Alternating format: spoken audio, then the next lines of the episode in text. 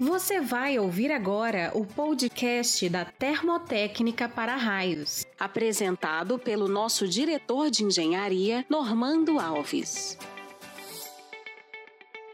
No podcast de hoje, nosso objetivo é orientar você na compra de cabos de cobre nu. Fique atento às dicas para evitar ser enganado pelos chamados cabos comerciais. Eu sou Normando Alves e seja muito bem-vindo. Todo equipamento, peça ou acessório que seja fabricado deve obedecer a uma regulamentação, a fim de garantir a qualidade, a segurança e a eficiência deste produto. No Brasil, a BNT, Associação Brasileira de Normas Técnicas, é o órgão responsável para a realização destas regulamentações. Existem diversas normas de fabricação para cabos. Entretanto, com a finalidade de proteção contra descargas atmosféricas, as mais utilizadas são a NBR 6524 e a NBR 5419. A primeira delas especifica as condições e requisitos para a fabricação e recebimento dos cabos, bem como suas classificações e dimensões.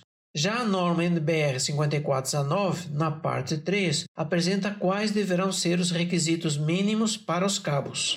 Suas tabelas descrevem algumas características básicas que devem ser atendidas, como por exemplo a área da seção nominal, o número de fios e diâmetro de cada fio.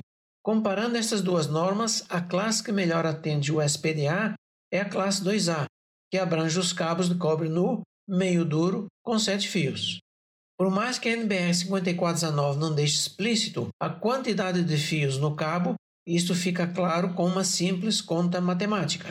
Basta calcular a área de um fio com 3 mm de diâmetro e multiplicar por 7 fios. O valor encontrado será 49,5 mm, ou seja, estará dentro da tolerância de 2% que a norma permite.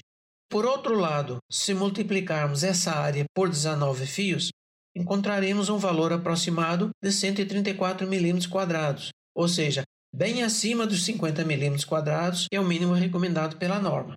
Um outro grande motivo para não utilizarmos esses cabos comerciais está diretamente ligado ao local que serão aplicados. Existe uma falsa ideia que, por terem 19 fios, os cabos serão mais resistentes às intempéries. Esta alegação é completamente incorreta, uma vez que, na realidade, os fios nos cabos comerciais possuem um diâmetro muito inferior ao recomendado pela norma e, por isso, são mais frágeis aos efeitos mecânicos e eletroquímicos do ambiente onde serão instalados, consequentemente possuem menor vida útil. Sempre que o projetista identificar que o ambiente é agressivo ou controverso à aplicação dos cabos de cobre nu, o correto é aumentar a seção transversal ou alterar o material do condutor para o outro mais resistente, como o aço inox, por exemplo.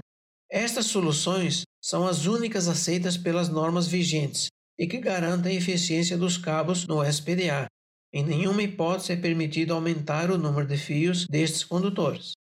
Para evitar que os cabos em conformidade com a norma sejam trocados por aqueles chamados comerciais, é necessário que o projetista faça uma descrição completa do cabo ao especificá-lo no projeto, informando o diâmetro, formação dos fios e a norma que este produto deverá atender.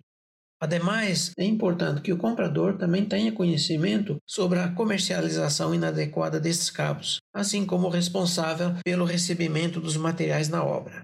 Dois passos significativos para reconhecer se um cabo está apto ou não para aplicação no SPDA: contar o número de fios e realizar a medição do diâmetro de um destes com o auxílio de um micrômetro digital, por exemplo. Sempre devemos nos guiar pela recomendação da NBR 5419 versão 2015, ou seja, cabos de cobre no 35 mm quadrados devem ter 2,5 mm de diâmetro em cada fio e cabos 50 mm quadrados devem ter 3 mm de diâmetro em cada fio. Lembrando que nos dois casos a formação será de no máximo 7 fios. Sempre utilize materiais normatizados e que possuam garantia de qualidade. Na dúvida, consulta a nossa engenharia de vendas ou nosso suporte técnico.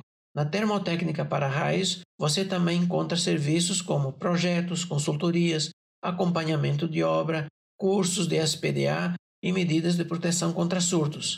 Continue ligado no nosso canal Telcast para ouvir outras dicas como essa.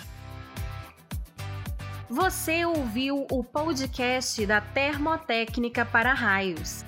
Sinta-se livre para compartilhá-lo e também para enviar suas dúvidas e sugestões através do e-mail engenharia.vendas@tel.com.br. Não deixe de conferir o nosso site e redes sociais para se manter sempre atualizado em SPDA.